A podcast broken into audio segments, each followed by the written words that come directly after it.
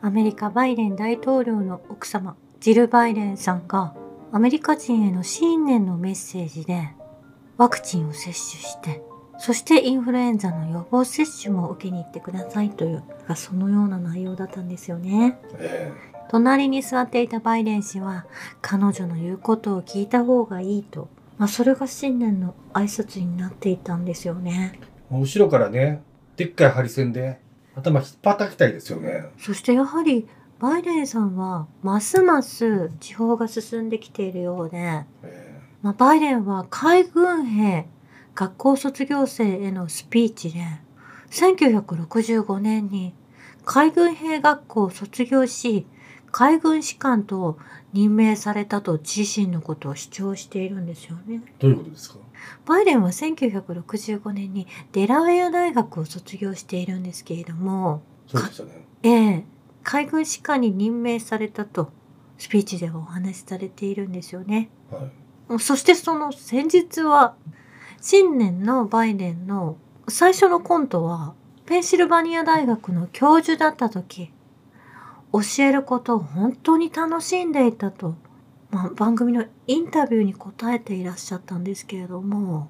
教えていたんですね。まあ、バイデンは100万ドルの報酬をペンシルバニア大学から受け取っていたんですけれども一度も授業をしたことがないという経歴があるんですよね。まあ、ですのでこれも空想の中にいらっしゃるバイデンさんがお話をされているんですよね。メタバースですか？まあ、このように今年になってバイデン氏がご本人が認知症が進んでいるのかメディアがこのような内容を伏せずにうん。わざと流しているのかなと思いながら拾ってみたんですけれどもえ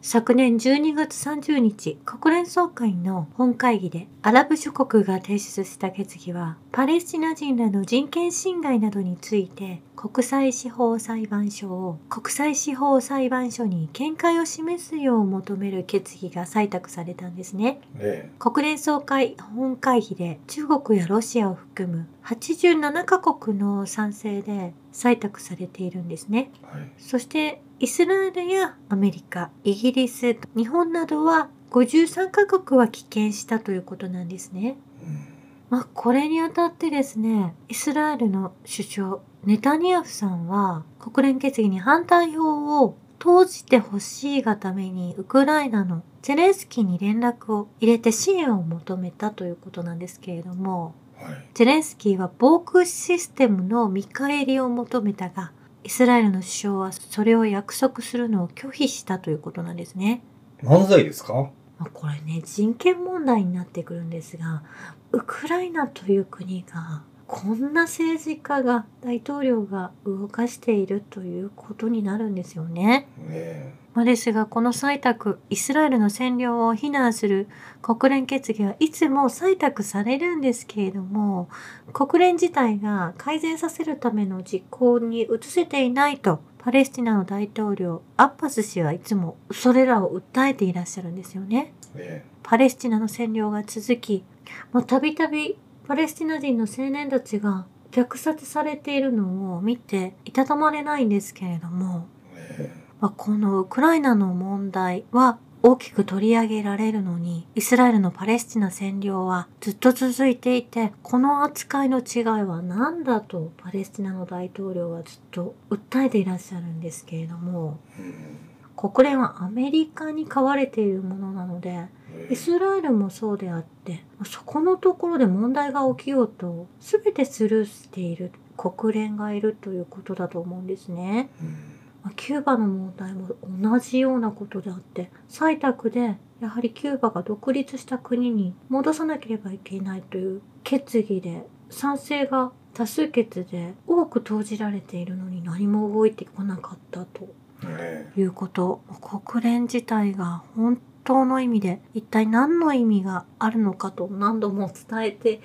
いますしずっと疑問に思っていてモヤモヤがすっきりしたことがないんですよね。えはい。そして Twitter では Twitter 閲覧可視化で有名アカウントが沈黙したり、まあ、消えていったりしているようなんですね。はい。イーロン・マスク氏の改革をどう見るべきかと問われているんですけれども、その理由は、その何万と超えるフォロワーの大半は、ほとんど買ったものだった。つまり自称どころか自自作自演のインフルエンサーだったからだという結果が出ているんですよね。ええだから YouTuber でもウクライナの件でねうん。西側報道メディアの話をそのまま言ってる人がもう10万人に達しようとしてますけどうん。もうそんなんも買ってるわけですよねえー事務所が応援する勢力があって実際に視聴されている人もかなり少ない。まあ100万人のフォロワーがいたとしてですね。ね。その日にそのアップされた内容が、まあ、全員が見ているわけでもないですしうん。その話されてる内容自体も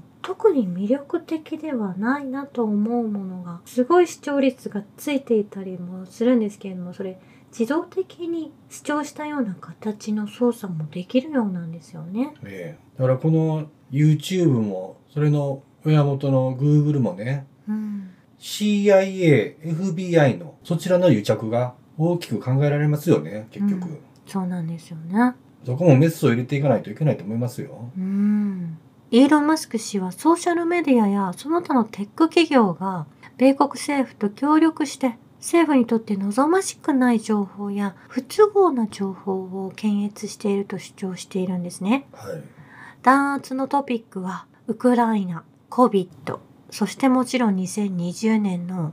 選挙も含まれていましたっていうのはもう私たちダイレクトにこれを感じているんですけれども、ね Twitter どころではなくもちろん YouTube でもそれが起こっていたということなんですよね。全部ダボスのアジェンダですからねえーそしてファクトチェックというのがもうそちらサイド CIA や政府などが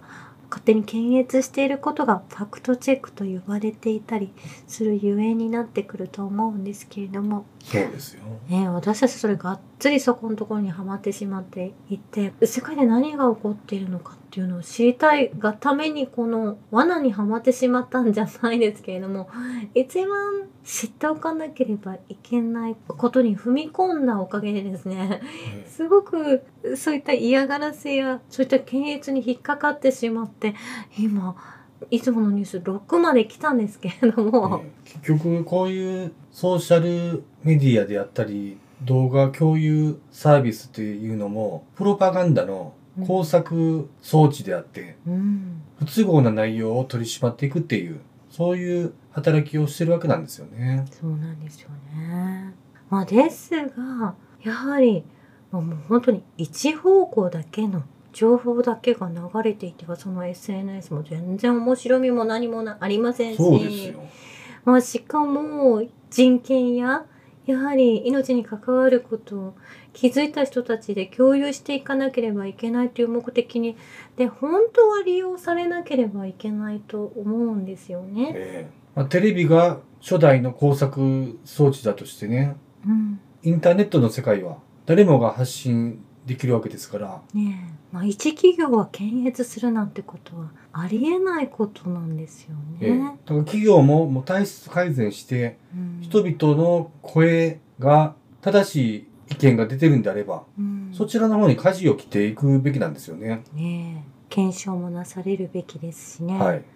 まあ、日本の自動車メーカートヨタさんではですねはい。ワクチンを接種していらっしゃらない社員の方がたくさんいらっしゃるんですよね。そうなんですか？ええ私は大手企業は皆さんこれ強制的にええ接種させられるような運びになっているのかなと思っていたんですけれどもはい。トヨタの従業員の方は接種していない方もうそれは規定としてあの縛りはないようなんですね。ええもうそれを聞いてちょっとほっとしたというかそうですね。理解のある企業もうん。あの少なからずあるんだなと思い、まあ、お仕事のそれが負担になってしまうことのないようにはい。会社自体が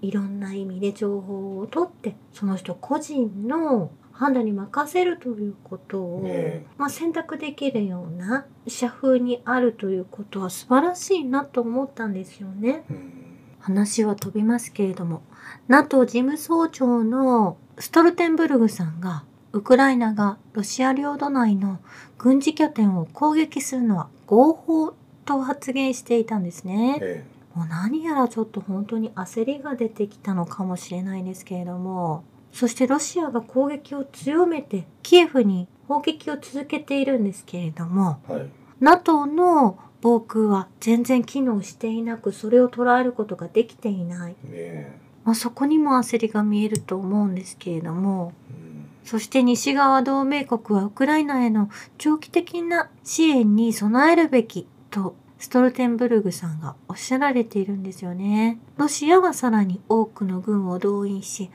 その多くが現在訓練中であるということで、まあ、EU の皆様もはい。NATO 諸国である限り全力を尽くしてウクライナを守っていただけませんかということをかけられているんですけど、はい。これも誰も助けないと思うんですよね。もうイギリスぐらいじゃないでしょうか。もうドイツももう当初から、まあ、支援すると言ったり、一旦とどまったり、はい支援するとおっしゃられて、もう再度支援するとおっしゃられたりですね。ねえ。まあ、G7 の国ですら足並みが揃っていないですし、もう何の利益もここには生まれないということも、もう皆さんお気づきだと思うんですよね。この躍起になっているのは、イギリスと NATO だけになってしまうんじゃないかな、とも思えなくもないんですよね。まあそろそろイギリスも EU にまた再加盟してね。うん。そして EU 解散という運びに近づいたんじゃないですか？そうなんですよね。そして EU 加盟国を今もなお広げようとはしているんですけれども、ねえ。そして EU 加盟国が国連を抜けて新しい自分たちの国連を作ろうとしているかもしれないとも言われているんですね。そうすると国連に残るのはロシア、中国、まあ、ブリックスの国々このインドが取り合いっこにはなると思うんですけれども、ねえ。そのような二極化国連というその縛りも二極化していくしていくのではないかと言われているんですなねる。ほど。それは面白いですね。まあ、そのために、まあ、その国々 EU を束ねる、まあ、軍事的に束ねる NATO があって、まあ、日本は NATO に加盟しているようなものなので、そうですえね。えここそのすぐにそこにとん進んでいくわけではありません。その経過を見て日本は考えなければいけないと思うんですよね。ねえ。そしてこそもそもこのロシアとウクライナの戦い1686年にロシアの皇帝アレクセイ・ミハイロビッチ・ティチャイー氏がポーランドとリトアニア連邦からキエフを購入した際の合意書があるんですね。ポーランドとリトアニアからロシアの皇帝がキエフを購入しているんです。うん。まあ、それと同様にロシアのアラスカは1867年にアメリカに買収されていてそれ以来米国領土になっているんですけれどもはい。あですのでこの販売法が同じ論理とするならばキエフは今でもロシアの財産になると言われているんですよね。えまあ、そこにアメリカが介入してきて横取り、まあ、イギリスやアメリカがロシアの領土に土足で上がってきているということになるわけですよね。ん。そしてアメリカとイギリスに都合のいい大統領を置いて、まあ、代理戦争を行っている。なんか目的がですね、そのウクライナを取るのと、まあ、ロシア悪、ロシアを倒してその陣地をもっと広げるということを、まあ、昔から目論んでいて、これを今行っているんだと思うんですけれども。それ自体はルール違反だということになるんですよね。そうですね。まあ、海賊と言っても過言ではないかもしれないなと思うんですよ。以上です。ありがとうございました。